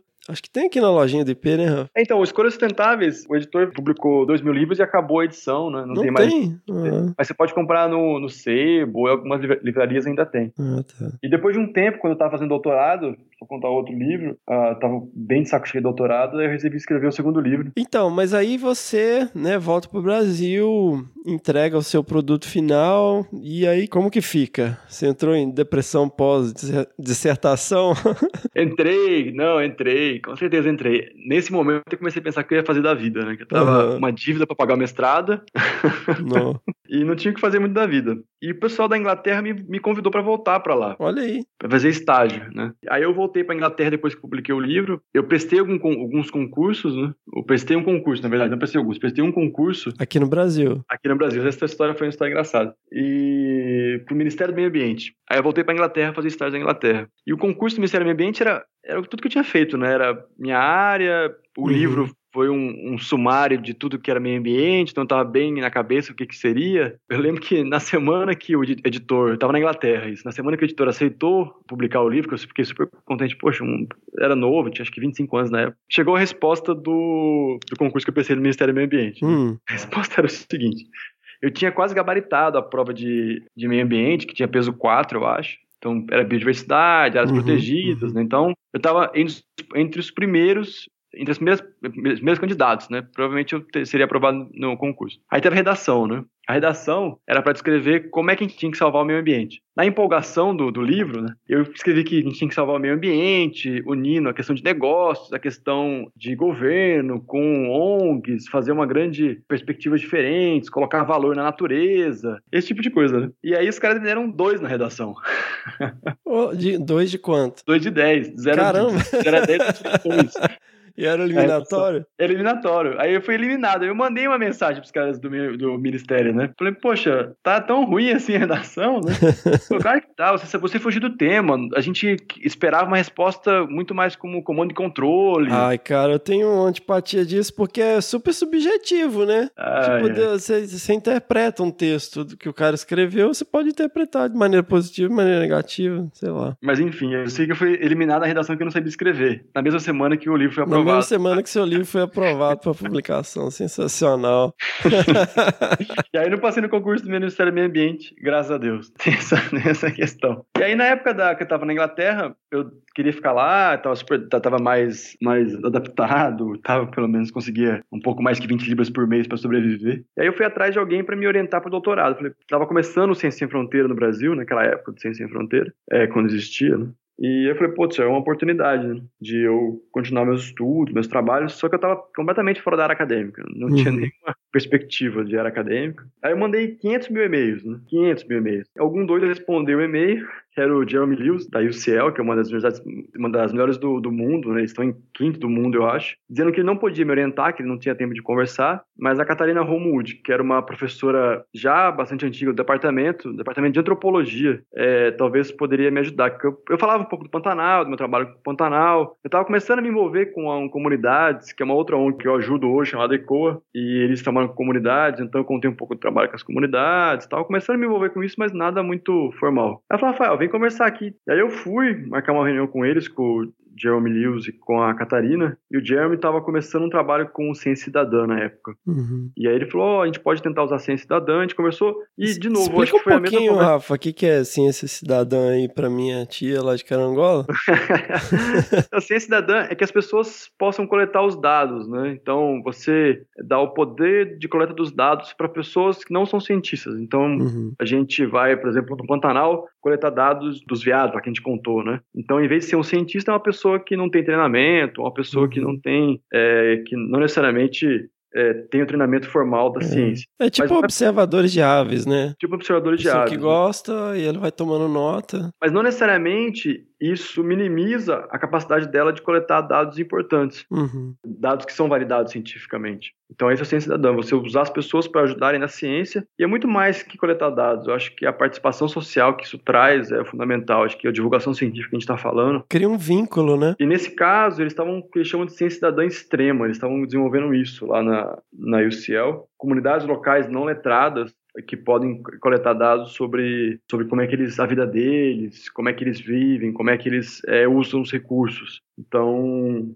é, essa era a ideia do Jerome Lewis, era que usasse essa coisa de ciência cidadã, de não cientistas coletarem dados, para comunidades tradicionais ou comunidades Uhum. locais que não letrados. A ideia de desenvolver um software né, para isso. Só que eu falei com a Catarina, achei excelente, a gente chegou em várias ideias, eu, assim, foi, foi muito legal a conversa que eu tive com ela. Eu saí de lá pensando, putz, é aqui que eu quero ficar, sabe? É aqui que eu, Uhum. eu gostei muito. O estágio tinha acabado nessa época, eu tinha ficado mais três meses, eu tinha que voltar pro Brasil e tava bem perdido em relação ao que fazer da vida, né? Você já estava vinculado ao, ao doutorado? Ou... Não, ou não. Só foi uma conversa que eu tive com eles, eles me aceitaram, né? Só que não tinha bolsa, não tinha nada. Eles me aceitaram para fazer o doutorado, só que eu tinha que arranjar meu dinheiro para fazer o doutorado. Aí nessa época mesmo eu apliquei pro CNPq, não foi aprovado o doutorado. O pessoal falou que não rolava, que não, não era muito bom o projeto. Caramba, velho. Eu, eu tive mais, não, mais negação. Eles não que- falaram que você não sabe escrever, não. Nessa época não falaram, mas talvez, não sei, só fo- foram um pouco mais sutil, vamos por assim. E aí eu peguei o projeto, reapliquei, né? Eu acho que essa coisa de você, cada coisa que você faz, 500 mil dão errado, né? Uhum. Não é, as coisas dão certo na vida, às vezes muito mais por insistência do que por, sabe, tem, tem que insistir, não tem jeito. Aí eu apliquei de novo, depois de um ano eu apliquei, quando saiu Sem, Sem Fronteira, e apliquei e deu certo, consegui a bolsa. E nessa época eu tava, tinha voltado a namorar minha ex-namorada da, da época e não queria ir mais pra Inglaterra. Eu fiquei tão porque eu fui falar com ela, eu falei, não quero te falar, mas eu consegui uma bolsa pra ir pra Inglaterra, pra morar quatro anos lá. Hum. Hoje em dia é impensável, né? Mas na época eu fiquei muito triste de ter, porque tava, a gente tinha voltado, a namorar e, e ela foi super positiva. Hoje a gente casou até por causa disso, mas ah, pela, pelo apoio que ela me deu ao longo de todo esse percurso. Não só por isso, mas isso foi um das grandes, o apoio que ela sempre me deu. né? Uhum. Aí eu voltei pra Inglaterra, nesse período eu fiquei trabalhando, fazendo coisa pro SP, coisa pra ECOA, né, fazer alguns trabalhos, né, e eu voltei pra Inglaterra fazer o, fazer o doutorado na Inglaterra, a gente ficou um ano lá. E a gente começou um trabalho muito diferente, que não tinha nesse trabalho, então, um trabalho de, tentando trazer essa questão de conservação, de comunidades locais para conservação, usando essa ferramenta de ciência cidadã, né? usando as ferramentas de participação social dentro da área de conservação. O... Uhum. Isso foi muito bacana porque deu muita oportunidade. Então, por exemplo, já no primeiro ano do doutorado, no segundo ano, eu acho, eu ganhei o prêmio do Rolex por causa desse trabalho com o Ciência Cidadã. O que, que é o prêmio, Rafa? Conta um pouquinho pra quem não tá Rolex é um prêmio familiarizado. de... É, eles chamam de, até, vergonha, de jo- jovens visionários, né? Não é que eu sou visionário. E aí eles aplicam para pessoas que estão fazendo coisas interessantes, né? E tinham menos de 30 anos, acho que na época. E aí o Aí eu apliquei meu projeto, fui passando das fases, passando das fases, passando das fases, passando das fases. Aí um dia me ligaram se eu não podia ir para Budapeste, ficar lá uma semana no hotel com eles, conversando, né? Aí de novo, minha, a Nádia, na época minha namorada, né? Minha mulher hoje em dia, ela tava indo pra, pra Londres. Aí eu falei, cara, não posso ir pra Budapeste. Minha mulher tá vindo pra cá me visitar, né? Hum. Como é que eu vou ficar no hotel aí em Budapeste, minha mulher aqui em Londres? Ela falou, não, traz ela. Eu falei, bom, vocês estão falando. Olha aí, tipo, ah, vem aqui pra Budapeste pra gente trocar uma ideia e traz sua esposa, tipo isso. Tipo isso, e na verdade, mais que isso. Era ficar no hotel cinco estrelas em Budapeste. Então a gente ficou no hotel cinco estrelas lá, conversando uma semana. Com, era um grupo de pessoas e tal, e foi super bacana, né? E aí eu passei nessa fase, só que na última fase eu não, eu não passei, né? Acho que no final não deu certo. Aí fiquei entre os finalistas lá, eles me deram um prêmio e tal. Te deram um Rolex? Não? Não deram Rolex, problema, isso eu ganhei, eu ganhei um prêmio em dinheiro. Eles me dar um Rolex, só que não deram. E aí depois eu ganhei do, da WWF, então fui ganhar alguns prêmios por causa dessa de várias coisas, né? Uma da história dos, dos livros, do livro que tinha publicado, de divulgação científica, Uhum. né? E também da, desse trabalho com as comunidades no Pantanal. Esses prêmios você aplica, né? Você aplicou pra esses prêmios, né? Apliquei, apliquei, você tem que aplicar, né? É, você não tava lá sentado no, no albergue muito louco e alguém te ligou, né? Não, cara, de jeito nenhum. É, não, você tem que aplicar e, e dá muito trabalho, você tem que conseguir carta de referência, né? Você tem que responder várias questões. O prêmio do Rolex foi o mais complexo que eu apliquei, demorou seis meses de troca de e-mail, de Aham. responder, referência. O da WWF também, né? Eu ganhei mais, mais um recurso para fazer o trabalho. Depois tem da Wildlife Conservation Network, WCN, também, né? Uhum. Então você aplica esses prêmios, tem que ir aplicando e tentando. E eu apliquei para vários outros que eu não consegui, né? Tem, com certeza, tem muita coisa que eu não consegui. E, mas tem que ir tentando. E aí o trabalho foi desenvolvendo super bacana, de maneira é, dentro do departamento de antropologia, né? Que eu fiquei fazendo meu doutorado. Uhum. A gente começou a desenvolver vários trabalhos tentando entender como que as comunidades se organizam. E por uma grande coincidência, né, as comunidades do Pantanal elas têm uma maneira de se organizar bastante única, não única, mas é diferente do que se tinha estudado anteriormente. O que, que você chama de comunidade no Pantanal? É, é uma boa, uma boa questão. Ah, no caso do Pantanal, a gente chama de comunidades um grupo de pessoas que moram mais ou menos perto, né? Então não é uma vila, no Pantanal não existe essa questão de vilas, né? não, é, não é igual na Amazônia, que tem vilas grandes que todo mundo mora junto, mas uma comunidade seria é um grupo de lá de 20, 5 famílias que moram mais ou menos perto e tem alguma relação. Então essas são as Uhum. comunidades que a gente trabalha no Pantanal. Certo. Eu comecei a trabalhar com eles faz uns 5 anos, né? Tentando entender é, como é que eles se organizam, como é que usam recurso e se é sustentável ou não a, a pesca que eles fazem na região. Esse que é o nosso principal trabalho. E aí você ficou com um pé em Londres e um pé no Pantanal. Um pé em Londres, um pé no Pantanal. Então eu morei bastante tempo com eles, morei seis meses, não, quase um ano, e voltava, ficava um mês lá, depois voltava para Londres, né? Ficava Então e você ficava lá no- numa comunidade, no, no Pantanal, Morei, morei. convivendo foi- com eles no Foi dia a uma grande dia. aventura ali, é. Então, a primeira noite que eu fiquei na, na comunidade, é que eu também nunca tinha ficado numa comunidade, né? Sempre trabalhava com, com campo. Então, a primeira noite que eu fiquei lá, eu fiquei dormindo na casa de um, ribeirinho, e aí, e lá é uma região que tem muita onça. Uhum. E aí eu tava da cama dormindo e de repente passou o gado atrás da casa, com a onça atrás do gado. Meu Deus do céu, cara. E aí eu, eu me cobri com meu lençol. Falei, pô. É que, obviamente, é a melhor proteção contra a onça. né? E a casa é uma casa de madeirinha. E aí a casa meio chacoalhada. Tava ventando muito aquela noite. Casa de madeirinha, chacoalhando muito. A porta da casa abriu, cara. Nossa. Que medo, cara, que medo. Aí eu me cobri e me fechei a cabeça. Eu falei, pô, pelo menos não deixa acontecer. Mas como é que foi? Você chegou lá e falou, "Pô, galera, posso ficar aí uns seis meses com vocês? Como é que É, não, i- i- isso, isso é, é super importante, Fê. A, a, a gente chama de gatekeepers, né? Que é são pessoas que você se conecta para poder se adentrar na comunidade. Então, o, por exemplo, a ECOA, né? Que a gente aju- ajuda o pessoal, trabalha a comunidade fazia 20 anos, né? E aí eles me levaram para a comunidade, o presidente da Gestão me apresentou para a comunidade, eh, me apresentei, apresentei meu trabalho, né? E tudo isso foi fundamental para que eles me aceitassem ficar na comunidade. E tinha um conflito lá anterior com as áreas protegidas, né? Então tinha toda uma, um- como é que eu falo? Tinha todo um conflito, um, um ambiente ruim ainda, né? Com pesquisadores de fora. Então é fundamental que al- alguém me levou lá, me apresentou, me falou que meu trabalho era sério e tal. Isso me deu a oportunidade de falar com as comunidades, né? De maneira mais aberta. Uhum. Sempre é importante ter alguém que te apresente, te leve ali para falar com as comunidades. E aí, como é que era o seu cotidiano, assim, depois de, de um mês lá? Tipo assim, ah, você acordava de manhã, como é que era? É, então, é Você engraçado porque tomava eu- tereré com água do curisco? como cara, pior, cara. Nossa, é, foi, era tenso lá. o- é, a vida dos caras é difícil, né? Eu Uhum. lembro que alguém me levou lá, o piloteiro falou assim: Mas Rafael, como é assim, cara? Você faz que você fica aí na, na comunidade ficando pescando com o povo, né? Faz nada, só pesca, né? E era basicamente isso meu dia a dia. Então eu acordava de manhã, tomava tereré com eles, aí saía, saía pra pescar com eles, né? Um com um ou com o outro, ou ia pegar mandioca, ou ia fazer entrevista, né? Alguns deles estavam usando celulares, né? Uhum. Então, para marcar o, o, o ponto onde eles estavam indo. Então, eu ia ensinar eles a usar os celulares, ia sair com um, sair com outro, mas basicamente meu dia a dia era pescar com os caras. Então você ficou seis meses pescando no Pantanal. Recebendo bolsa do governo para isso, né? Cara, não fala isso na situação que a gente tá.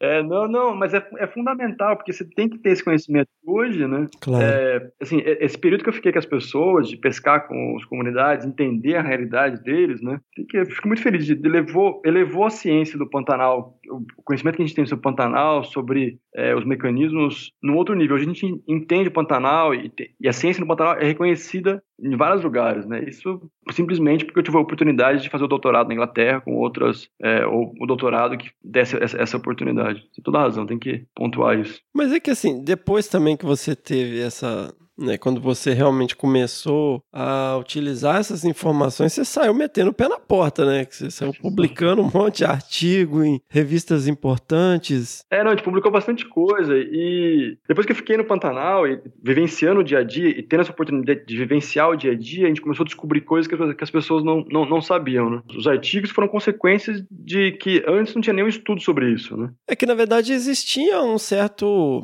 não sei se a gente pode chamar de preconceito, mas um conceito que você praticamente é, trouxe uma mudança de paradigma, né? Você tudo que se acreditava em termos de cooperação entre essas comunidades, você questionou, né? Eu tive muita sorte de estar no lugar certo na hora certa. Acho que esse é, é- é o grande ponto, né? E, de novo, abraçar a causa, né? Tinha um pesquisador na Inglaterra que começava a falar que algumas comunidades funcionavam de maneira diferente, é, pesquisador dos Estados Unidos, né? E ele é muito criticado. E aí, em vez de criticar ele com todo mundo, eu comecei a tentar ler um pouco o que ele estava falando. De maneira diferente no sentido de ser mais cooperativa. Mais cooperativa, mas sem regras. Então, sem a, a, teoria que se tinha, a teoria que se tinha, né, é que as comunidades só funcionavam com regras muito claras, né? Hum. E aí o que ele falava é que em algumas comunidades essas regras não eram tão claras. E mesmo assim era sustentável. Então esse era o, era o, era o grande pulo do gato. E isso desafiava o prêmio Nobel de Economia de 2009, que é Eleanor Ostrom. É tão, é tão grave falar isso, né? Que desafia o prêmio Nobel de Economia de 2009, toda uma teoria de quase 100 anos, né, econômica.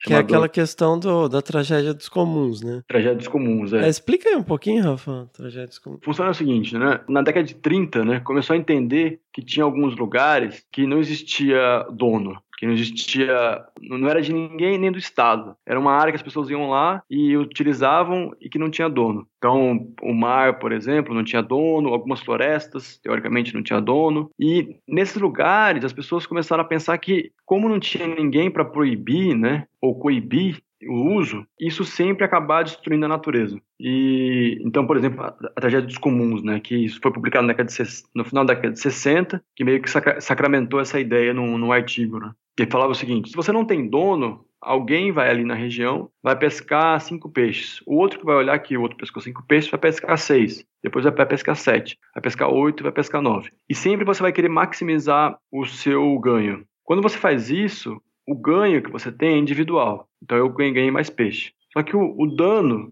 que você faz para o meio ambiente, né? então de ter menos peixe no sistema, é coletivo. Uhum. Ou seja, na soma, é sempre vantajoso você otimizar os seus, seus recursos, ou pegar mais recursos do que pensando no indivíduo. No indivíduo, né? É, no indivíduo. Então, na, na, evolução do indivíduo, uma pessoa querendo sempre maximizar. Então, é sempre mais interessante você maximizar os seus, porque individualmente você vai ter ganho e o, e o prejuízo vai ser dividido por todos. Então, o ganho vai ser um, o prejuízo vai ser dividido, um dividido por 100, se tiver 100 pessoas. É isso que ele falou. Então, é fundamental que você tenha as regras nas regiões que você não tem dono. Então, o que o Harding falou é que você tinha que privatizar as regiões que não tinham dono ou dar controle para o Estado. Então, uma comunidade que morava no meio da floresta, você tinha que privatizar aquela região, é, dividir quem é o dono de quê, ou o Estado tomar conta e colocar regras muito claras ali dentro. Senão as pessoas iam acabar com o meio ambiente. Que é a lei de Gerson, né? Que é a lei de Gerson. Você conhece a lei de Gerson? É a lei de Gerson, conheço. É para levar vantagem em tudo, né? O que a Ostrom falou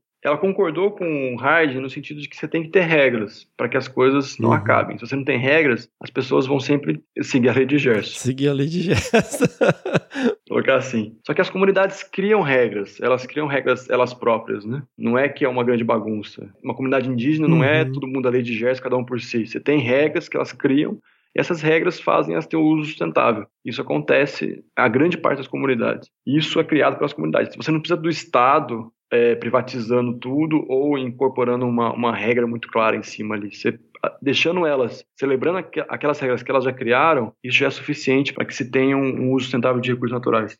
O que a gente começou a descobrir no Pantanal e em outros lugares é que o, em alguns lugares onde os recursos são imprevisíveis, onde você tem uma, uma distribuição de recursos imprevisíveis, isso não funciona muito bem. Então, o que acontece é que é tão imprevisível é que só funciona se você tiver poucas regras, se as comunidades tiverem poucas regras. Uhum. Então, não é privatizado, não tem dono, né? não tem uma, uma regra de como é que funciona. Todo mundo tem que tentar se, se virar sozinho, né? e junto eles viram um sistema altamente cooperativo, um ajudando o outro. Né? Então, não uhum. tem esse lago é seu, esse lago é meu, aquele lago é daquele fulano de tal. Todo mundo usa todo mundo, todo mundo ajuda todo mundo, né? sem regra nenhuma, né? A regra é ajudar, vamos por assim, né? Um outro. E você conseguiu detectar isso e demonstrar isso com os dados que você coletou? A gente conseguiu demonstrar isso. A gente conseguiu uhum. demonstrar isso é, com os dados, né? Como é que funciona. Isso que eu falo. Hoje em dia a conservação está com os dados de etnografia, simplesmente contando a história de como é que as pessoas fazem, porque eu, pude morar com as comunidades, vivenciar o dia a dia deles. Uhum. E também a gente criou uma modelagem matemática, né? Respondeu a mesma coisa que a etnografia falava, e os dados de GPS dos celulares que eles utilizavam do Ciência Cidadã. Aquela conversa lá, lá atrás, né? Uhum. Também incorporaram para a gente entender isso. Então,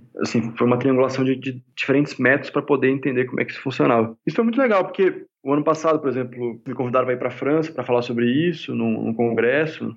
Fiquei lá uma semana falando sobre isso, sobre o que a gente está descobrindo. Depois eu fui para os Estados Unidos também falar sobre isso, é, discutir melhor sobre esses temas, como é que funcionava esse sistema no, no Pantanal e como é que isso poderia melhorar políticas públicas. Depois eu fui para a Colômbia, falar sobre isso também no congresso. Uhum. Agora tem um convite para ir para o Peru, também falar sobre isso, sobre essa discussão toda, né? Fantástico. Então tem bastante coisa para Inglaterra também, escrever um pouco o que a gente está achando, a gente tem um novo projeto. Mas foi bem difícil. Eu lembro que quando eu estava na comunidade eu não conseguia enxergar essas questões todas. Depois que eu voltei, comecei a digerir, né? Comecei a, a entender melhor que a gente começou a publicar esses artigos todos, né? Mas também você ficava lá to tomando tereré e pescando tucunaré, pô. Cara, uma vez a gente tava lá, tem tanta história, né? É muito comprido, né? Mas uma vez eu tava lá e às vezes acaba o peixe no Pantanal. Ah, Então a água podre sobe, começa a encher, a água a- cobre a vegetação e a água apodrece e mata milhares e milhares de peixes que ficam sem comida pra durante asfixia, né? dias. É. A água fica é sem oxigênio. E eles trazem farinha de corumbá e frita com água, né? Pra poder, eles chamam de biju, pra poder comer alguma coisa. Aham. E aí eu fui comer esse biju nessa época e deu uma mastigada no negócio, deu uma, sabe, uma azedada na boca, uma amarrada. aí o Josias, o cara que tava na casa, falou, e não tá bom, né, Rafael? Eu falei, não, tá ótimo, que isso, não tem problema nenhum, não. e aí ele falou, não, pode falar que não tá bom. Aí eu falei, não, mas tá bom. Ele falou, não, mas pode falar, Rafael, porque eu tava vindo com a farinha lá de Corumbá e vazou combustível do, do, do tanque, aí mo- Tá temperado com gasolina. Então tem, tem bastante história aí. Nossa, mas era, era, era muito legal de ficar ali, de conversar Uhum. com o pessoal, de, de entender como é que é a vida deles. Né? Até hoje eu vou lá, a gente tem outros projetos acompanhando e Uhum. continuando, né? Pra entender como é que funcionam esses sistemas todos. E quando que você pensa no segundo livro, Rafa? Quando eu tava entediado do doutorado, você estava entediado do doutorado, você falou, ah, vou, vou escrever um livro? é, basicamente, mais ou menos. O editor tinha me convidado para escrever outro livro, porque ele tinha ganhado muito dinheiro com, com o primeiro livro. Olha aí, pra quem não sabe escrever, até que saiu bem. Ah, ele tinha ganhado bastante dinheiro, aí falou, ah, podia escrever outro livro e tal. E eu achava que o livro não tinha conseguido o primeiro livro, né? Não tinha, não tinha chegado na banca do aeroporto. Eu acho que o Guilherme Leal ainda não leu o livro, mas enfim, não, não teve o seu papel. Se mandar Mas- pelo correio pro seu potencial mandei. orientador lá do... que te recusou. Mas o. Eu achava que talvez contar história seria mais interessante, sabe? Pegar a história de alguém e contar uma história a partir de uma pessoa. Eu tinha essa ideia. E eu fui discutindo com o editor. Ele achava que tinha uma ideia, talvez seria, seria interessante. E aí eu resolvi escrever isso. A gente discutiu e eu tava tão. tão uma hora do doutorado cansa na vida. Eu acho que, nossa, eu tava querendo matar todo mundo. Tava, não tinha nenhum pingo mais de saco de doutorado. E aí eu acordava de país, eu não podia escrever, pegar muito tempo doutorado. Eu tinha que mandar relatório pra minha- orientadora, tinha que escrever as coisas, tabular os dados. Então eu acordava de madrugada, tipo, seis da manhã, escrevia até as nove, Ah, seis da manhã não é de madrugada, né, Rafa? Pô, é uma terça-feira qualquer. velho. é verdade. Eu acordava. Então, eu acordava de madrugada, aí começava, começava a escrever às seis da manhã. Eu acordava às cinco, começava a escrever às seis da manhã, vamos por assim. E acordava cedinho. E aí escrevia às seis até às nove e meia, todo dia um pouquinho, junto com o meu professor de redação, né? O Ismael, de novo, me ajudou bastante a escrever o segundo livro. E foi super legal. Aí publicou. Nesse caso, ele não cobrou nada, o edi- o editor, que achava que ia ganhar dinheiro. Só que não vendeu tanto quanto o primeiro. Ó, Mas foi super legal. Tem várias histórias, assim, acho que isso conta que minha, minha mãe tinha uma, uma colega que o filho, que ela pegou o livro e deu pro filho dela, que trabalhava na Monsanto, né? Que é uma empresa de produção de grãos, que causa, vamos por assim, bastante impacto no meio ambiente. E depois que ele leu o livro, ele largou o emprego, segundo Ó. a história que contam. Largou o emprego e começou a dar consultoria sobre como é que as pessoas poderiam ter uma produção mais sustentável. que massa, cara. Nossa, sensacional. então eu falei, pô, só isso já valeu a pena ter escrito o livro. Só aí já valeu a pena mesmo. Menos um, né? Tava falando com a Nádia outro dia. Quanto lugar que eu fui pra falar sobre o livro foi tão, tão bacana, de escola, primária, até é, asilo de velhinhos, pra falar sobre meio ambiente. Isso, acho que o livro foi só um subterfúgio para poder falar mais sobre meio ambiente com em diversos outros ambientes. Sensacional. E aí você fecha seu doutorado? É, eu fechei doutorado e hoje e comecei a continuar essa pesquisa na área, né? Com as comunidades do Pantanal, tentando publicar. Uhum. Hoje Tentando? Tem mais alguma coisa pra publicar? Todo mês você publica um artigo? é nada, tem bastante coisa pra fazer ainda. A gente tava no Pantanal agora, o pessoal de Cambridge, né? A gente tem um projeto junto que a gente aprovou, IP e Cambridge, para uma parceria que a gente tem com eles. Então, o Fê conheceu o Mark. E essa coisa de é, comportamento humano, como é que a gente consegue Aham. alinhar isso. E vai, vai, vai, vai tocando a vida, né? Acho que às vezes cansa, dá uma revolução de novo na vida, muda pra lá, muda pra cá. Mas Putz, tem que, não pode sensacional, parar. sensacional. Pô, Rafa, a gente, né, fala que a gente poderia ficar mais horas aqui, mas a gente acaba ficando um pouquinho limitado. Não, não, que isso. Cara, também- Já tá quase duas horas aí conversando. não. Tá cansado de ouvir. Cara, eu queria te agradecer muito, Rafa, agradecer muito mesmo. Você sabe, eu acho muito importante também, né? Eu queria enfatizar aqui, gente, o tanto de porta na cara que você, to- que você tomou, né, cara? E tá aí, um cara super de bem com a vida, super de boa, produzindo pra caramba, viajando o mundo com super reconhecimentos do seu trabalho, né? Chegou em Campo Grande pra dormir no dormir com Caçara. fantasma, dormir num albergue muito louco. E hoje tá aí, sabe? Pô, um cara super do bem aí, não tem nem o que falar, pô, tá aí, né, valeu. mostrando a que veio o tempo todo e sempre com um sorriso no rosto, né, Rafa? É, tem que ter, cara. A gente tem, tem tanta. Acho que as comunidades do Pantanal me ensinaram muito isso, sabe? A gente tá até tentando entender por que, que eles ri tanto. ai, ai, Cara, sensacional. é muita, é muita desgraça que eles têm ali. Não desgraça, sim, mas é a vida é muito difícil, ao mesmo tempo eles estão rindo o tempo todo, né? Isso acho que é um grande ensinamento. Se você não ri da- das dificuldades da vida, né? Acho que a vida fica muito chata. Depois você morre e acabou e não tem, tem graça nenhuma. Então tem que. Cara, parabéns pelo podcast, Fê. Isso é muito legal, cara. É muito, muito bacana e parabéns por empenho. Isso aqui é difícil. É, você, passa por um Não monte é de. fácil, não. Não, eu sei mesmo. Mas tá cara. valendo, tá valendo. A causa é boa. Se a gente conseguir inspirar pelo menos uma pessoa, já, já, já valeu a pena. Já vale a pena. Quem sabe a gente tira mais gente da Monsanto. ai, ai. É. Ô, Rafa, mas faz seu jabá aqui, cara. É, quem quiser encontrar seus livros, conhecer mais sobre o seu trabalho aí. Não, é então, quem quiser, eu, convido todo mundo para pro Pantanal. A Simone do IP fica brava comigo. todo mundo conta, eu convido para ir pro Pantanal.